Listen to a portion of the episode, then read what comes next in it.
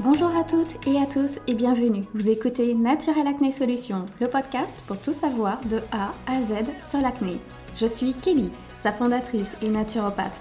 J'ai souffert de l'acné pendant plus de 10 ans et aujourd'hui il me tient à cœur de partager mes connaissances et de communiquer sur un sujet qui me passionne. Trouver la cause de son acné, c'est trouver les solutions adaptées pour soi pour ne plus la subir. Je reçois régulièrement des messages ou même lors de consultations des personnes qui m'indiquent je mange sainement et j'ai de l'acné ou je fais tout ce qu'il faut côté alimentation et pourtant j'ai de l'acné. Je comprends absolument ce, questionnement-là. Pourquoi justement on a une, alimentation saine alors qu'on a de l'acné? Peut-être parce que justement votre acné n'est pas alimentaire ou peut-être que quand on parle de justement de l'alimentation sur de l'acné hormonal, ça va au-delà que de manger sainement.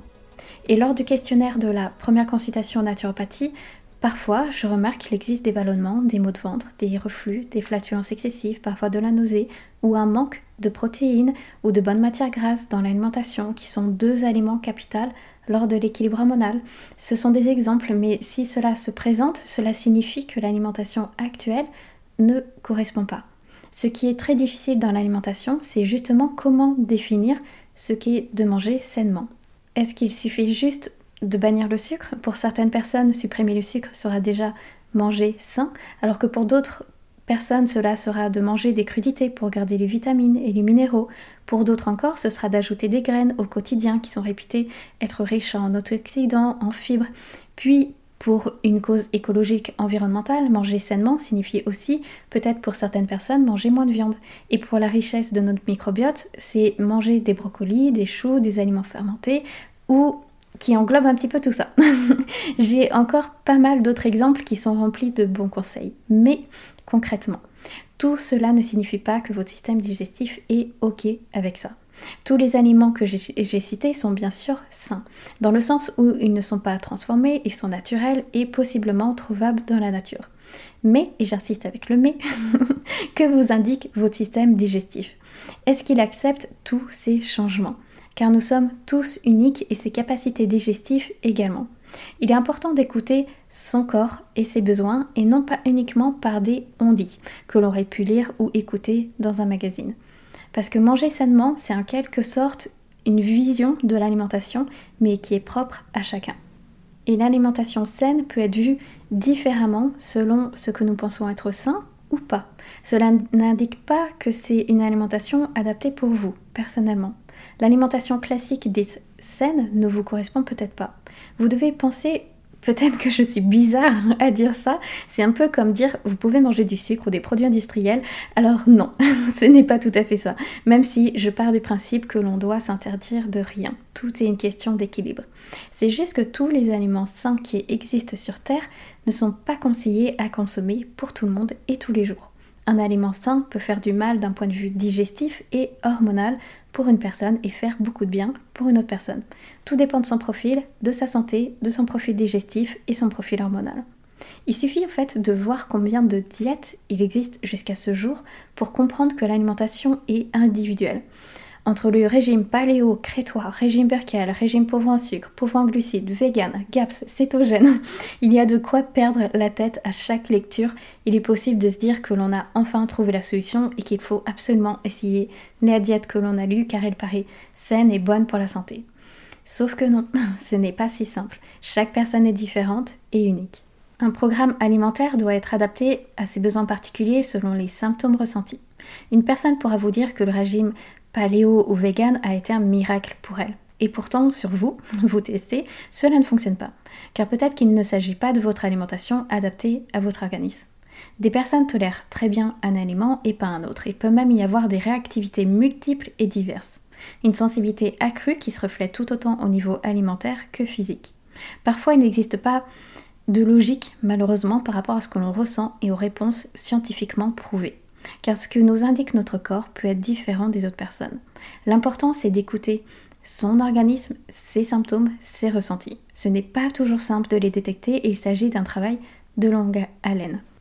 Ce qui est sûr, c'est que la pire erreur serait de choisir une alimentation en fonction d'une vision de vie ou d'un mode de vie. Il faut choisir son alimentation par rapport à ce que nous indique notre organisme. Il faut procéder à des adaptations en fonction de chaque individu selon les besoins physiologiques métaboliques. Les antécédents familiaux aussi sont à prendre en compte et personnels, et les intolérances alimentaires notamment.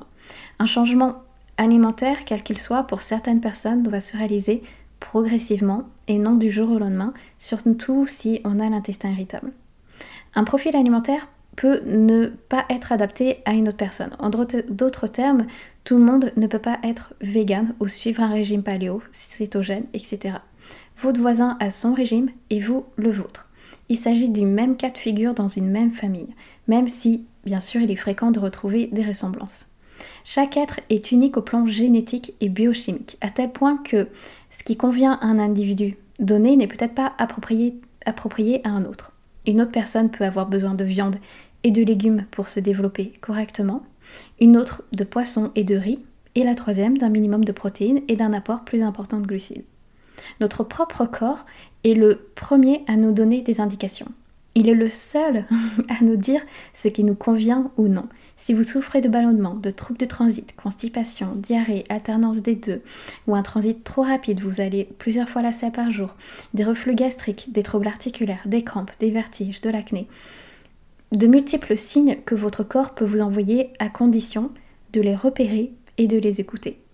Cela demande en effet d'écouter son organisme et de repérer ce qui ne va pas pour modifier son alimentation et trouver le chemin qui pourra potentialiser son capital santé naturellement par l'alimentation. Savoir s'écouter, c'est se remettre en question et ça c'est très important et même primordial. il n'est pas chose facile de savoir que la voie que l'on a trouvée pour aujourd'hui ne sera peut-être pas la même pour demain. Notre organisme étant en perpétuelle évolution. Cela demande à observer son organisme et comment il répond aux différents aliments et d'éliminer, limiter ceux qui ont des effets négatifs sur sa santé. Ce travail d'investigation sera largement récompensé sur le long terme, en retrouvant un mieux-être et notamment par sa peau. C'est une expérience qui est unique et individuelle. Trouver son profil alimentaire, c'est comme un jeu de détective. Mais avec rigueur et patience, on arrive à trouver son alimentation pour soi. Car autant pour certains le profil alimentaire c'est une évidence et c'est facile, que pour d'autres cela demandera du temps et du travail.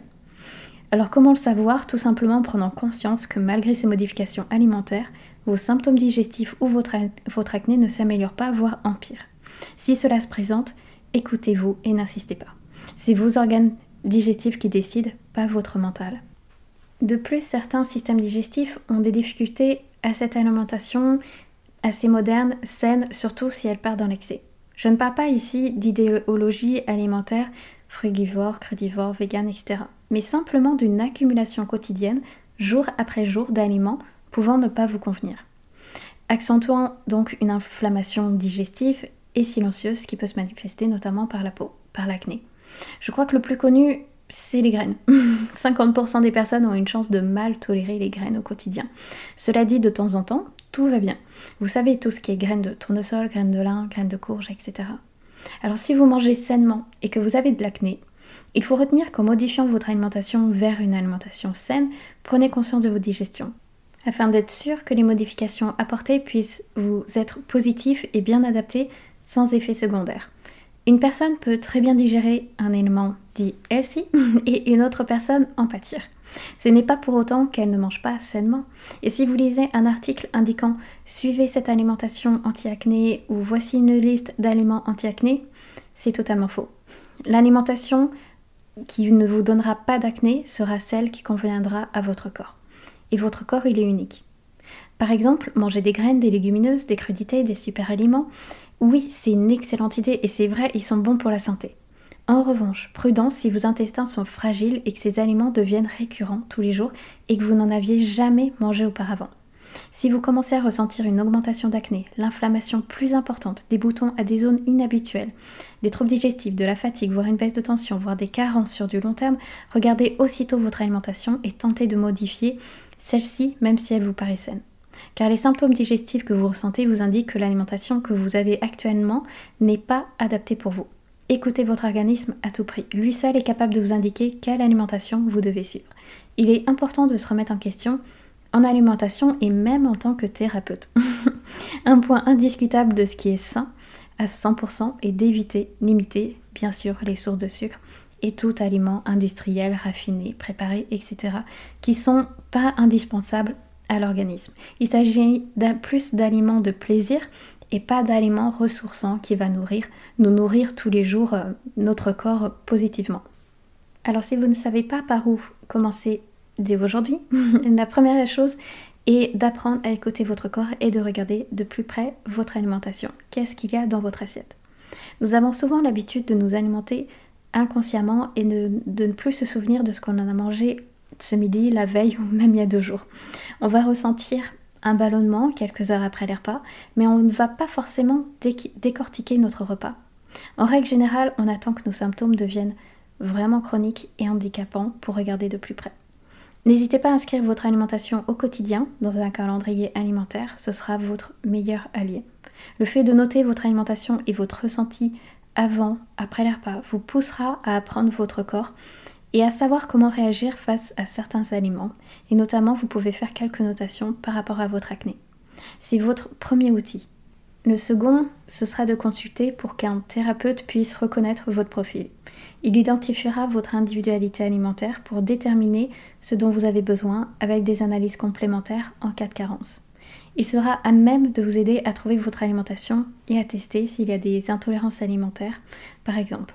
Les intolérances pouvant être des aliments réputé sain et ce qui est vraiment euh, très, euh, très récurrent. Donc dans un premier temps, n'hésitez pas à regarder votre assiette, à euh, écouter votre corps, vos symptômes, à faire des premiers pas, à jouer avec votre alimentation, à faire quelques changements.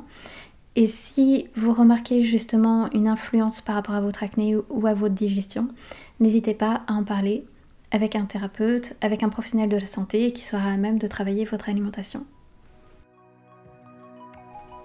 J'espère que cet épisode vous aura plu et si vous avez des questions ou des sujets que vous souhaitez voir apparaître dans le podcast, n'hésitez pas à m'écrire par mail ou via le compte Instagram Naturopath Et si cet épisode vous a plu, n'hésitez pas à laisser une note et un avis, cela montrera tout simplement votre soutien pour continuer et enregistrer le podcast, sans oublier que cela pourrait aider d'autres personnes qui souffrent d'acné.